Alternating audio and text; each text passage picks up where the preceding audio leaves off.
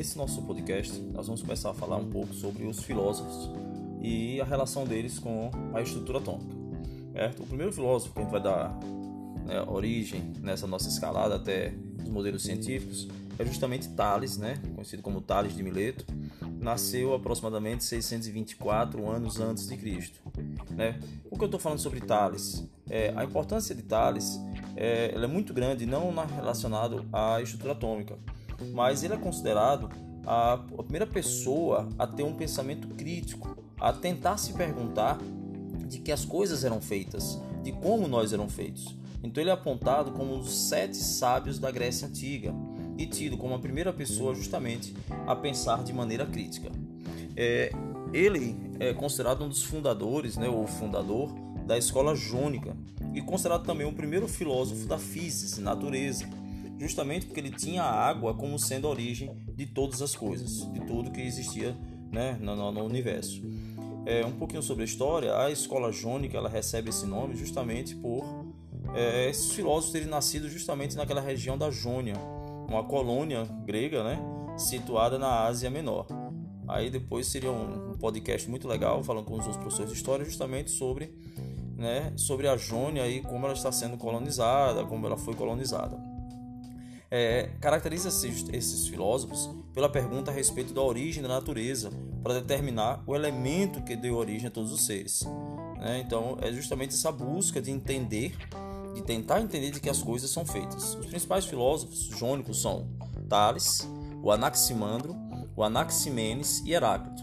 É, é, Para Tales, o elemento, como eu já falei antes, primordial era a água. Ele achava que tudo era formado a partir da água. Para Anaximandro, o universo teria resultado de modificações ocorridas no princípio originário, que ele chamou de aperon, que tem o um sentido de infinito, indeterminado ou ilimitado. Para Anaximenes, a origem de todas as coisas seria modificações num princípio originário, que para ele seria o ar, né? o ar infinito, infinito, perdoe. Para Heráclito, o elemento do qual deveria todas as coisas seriam feitas seria já o fogo. Então, cada um, independente de, de imaginar de como era a origem, o mais importante aqui é justamente você tentar entender que foi a partir de Tales e a escola jônica que as pessoas começaram a se perguntar de que a gente é feito, do que o universo é feito, de que tudo é feito. É, esse naturalismo né, da escola jônica ele esboçou os primeiros passos do pensamento teórico evolucionista. O mundo evolui da água por processos naturais.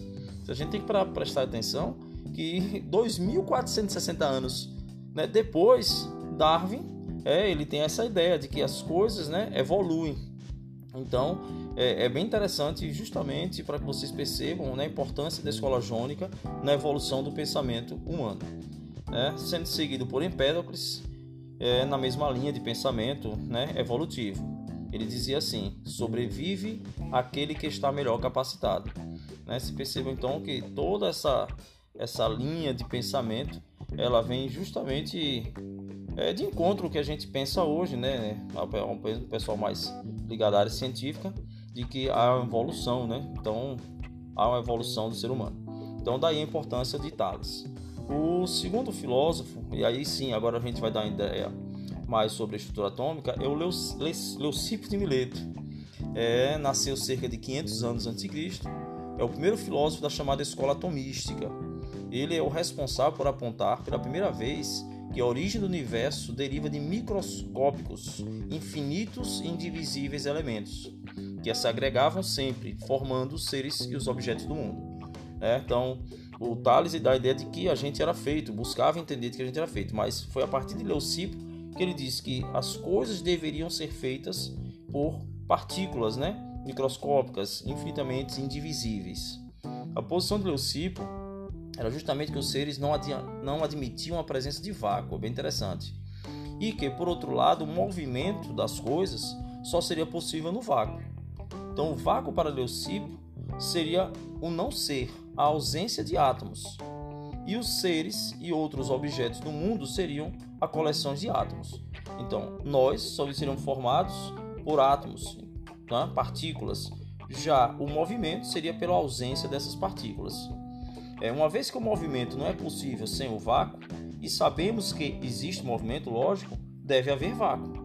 uma vez que objetos são compostos de algo e objetos existem, este algo que o compõe existe e podemos investigar do que se trata, ou seja, devia ser formado por algum tipo de partícula, alguma matéria. Esta distinção deixa claro que Leucipo é, não estava interessado na discussão conceitual entre seres, não seres, mas apontar uma hipótese direta né, e material para explicar a nossa existência. Né? Então, ele passa então a tentar discutir de que as coisas são feitas né, materialmente, né, numa partícula, algo microscópico, não sei, né, mas uma partícula. Né? E aí a gente chega então a o nosso terceiro filósofo, que é o Demócrito, que é um dos mais é, conceituados a nível de estrutura atômica, é, chamado filósofo materialista, que, né, assim como o mestre dele, Leucipo, é, seguiu o caminho da filosofia racionalista científica. E é por isso mesmo que ele é conhecido como o filósofo grego que mais contribui para o desenvolvimento da posição atomística. É, como não havia distinção né, clara entre filosofia e ciência na, grega, na Grécia, perdoe, do século IV a.C., e como a posição atomista demócrita muito semelhante aos desenvolvimentos do século XIX, né, acerca do que a gente imagina, né, imaginou justamente Dalton, Demócrito é mais conhecido como cientista do que filósofo, né, sendo considerado por alguns autores modernos como o pai da ciência, como a conhecemos hoje. É, por isso a importância de, de Demócrito. Como materialista, as perguntas que Demócrito se fazia eram direcionadas justamente a entender quais circunstâncias causavam determinado evento, sem preocupar-se né, com o propósito daquele evento. Qual é a questão mais teleológica? Aquela que trata a causa final, mais comum em filósofos como Platão e Aristóteles. A posição definida por Demócrito era justamente que tudo é resultado de leis naturais e, portanto, as questões da física podem ser explicadas por meio da compreensão da mecânica do mundo interações entre elementos físicos regidos pelas leis naturais. Né? Perceba que então o Demócrito, ele é muito, por isso que ele é muito mais conhecido pela galera aí da, da escola atomística, vocês que estudam estrutura atômica, justamente pela, pela a maneira que ele pensa a formação do mundo, né? uma maneira mais já materialista, né? de algo particulado, alguma coisa que deve justamente formar as matérias. Certo? É, a posição materialística dele, de Demócrito, acerca da natureza dos objetos, é, dava conta que tudo é composto de partículas indestrutíveis, entre as quais existe espaço vazio. Embora sejam geometricamente divisíveis, né, essas partículas para ele, é, são fisicamente indivisíveis infinitas em quantidades e sempre estiverem em movimento. Então vamos lá. Ele imaginava então que os átomos eram figuras geométricas né? mas essas figuras geométricas fisicamente não poderiam ser divisíveis. Daí você tem, inclusive, o nome átomo, né? Da não divisão, de você não poder dividir. Né? Quanto ao que hoje conhecemos como o peso atômico, né? a massa atômica de um átomo, Demócrito ainda, ainda discutia sobre isso. Um, pelo amor de Deus, a gente está em né? século 4 antes de Cristo. Mas ele achava justamente que os átomos eles se comportavam justamente por tamanhos diferentes chegando a afirmar diretamente a existência de átomos mais pesados do que outros. Né? Perceba que é, muito tempo depois, já com Dalton, é que a gente tem essa ideia de que a massa é caracteriza o elemento. Demócrito já imaginava justamente sobre isso. É, esta variedade de átomos seria importante para explicar justamente a diferença de solidez dos objetos do mundo. É, ele utilizou né, os sentidos humanos para oferecer analogias que nos possibilitavam ter uma imagem dos átomos distinguindo-os em formas, tamanhos e maneira como se agrupavam.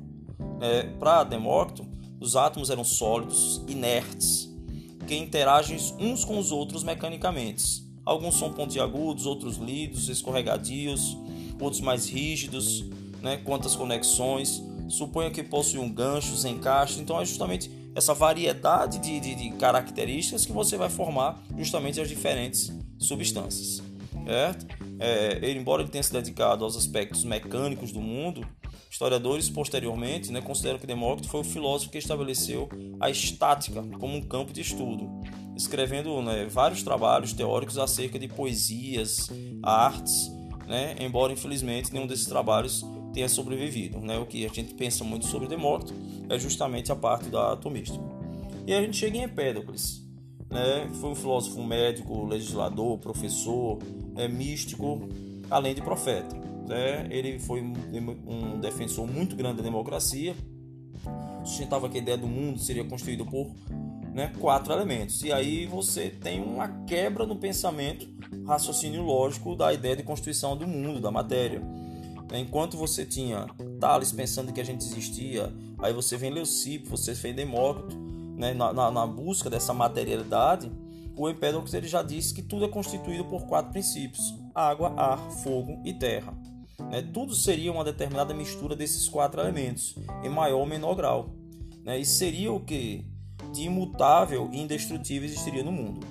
Né? Então, para ele, né, duas forças fundamentais responsáveis é, seriam né, responsáveis pela manutenção do universo: o amor, que unia os elementos, raízes, e o ódio, que os separava. Né? Então, para ele, a morte era justamente a desagregação dos elementos. Segundo ele, todos nós fazíamos parte do todo que se renova em ciclos, reunindo-se, que seria o renascimento, e separando, que seria a morte. Né? E aí a gente chega no final dessa nossa história com justamente Aristóteles, a gente tem aí 350 anos antes de Cristo, que ele retomou essa ideia de, de Empédocles e acrescentou que cada, para cada um desses elementos tinha um devido lugar e procurar justamente permanecer nele ou encontrá-lo. Por exemplo, a terra estava no centro dos quatro elementos. Em seguida vinha a água, acima vinha o ar e por último você tinha o fogo. Para que a gente possa entender, pense um pouco no seguinte: as características da pedra indicam que ela seria, seguindo essa teoria lógica, constituída principalmente de terra. Por isso, se deixássemos cair em um rio, ela iria para o fundo, onde a terra estava. O mesmo se daria com as bolhas da água, que subiriam porque ficariam onde o ar deve ficar. O fogo se erguia em direção ao ar e assim por diante. É? Então essa aí foi uma, uma breve história justamente sobre como o ser humano ele começa a imaginar de que a gente é constituído. Então a gente fez uma viagem lá com Tales, aproximadamente 624 anos antes de Cristo, onde ele começa a pensar de que a gente pode ser feito e a gente vai para Leucipo, Demócrito, Demócrito muito materialista nesse caso, na, na, na, na busca pela partícula, né? daí o nome átomo, né? indivisível, indestrutível. Aí depois você vem em Pédocles e Aristóteles que parte para um novo campo, né? que esse campo que infelizmente é, não, não, não, não deu essa capacidade para os filósofos, né? para que eles pudessem justamente é, se aprofundar mais nessa visão mais materialista. Certo? Então, um abraço e até a próxima.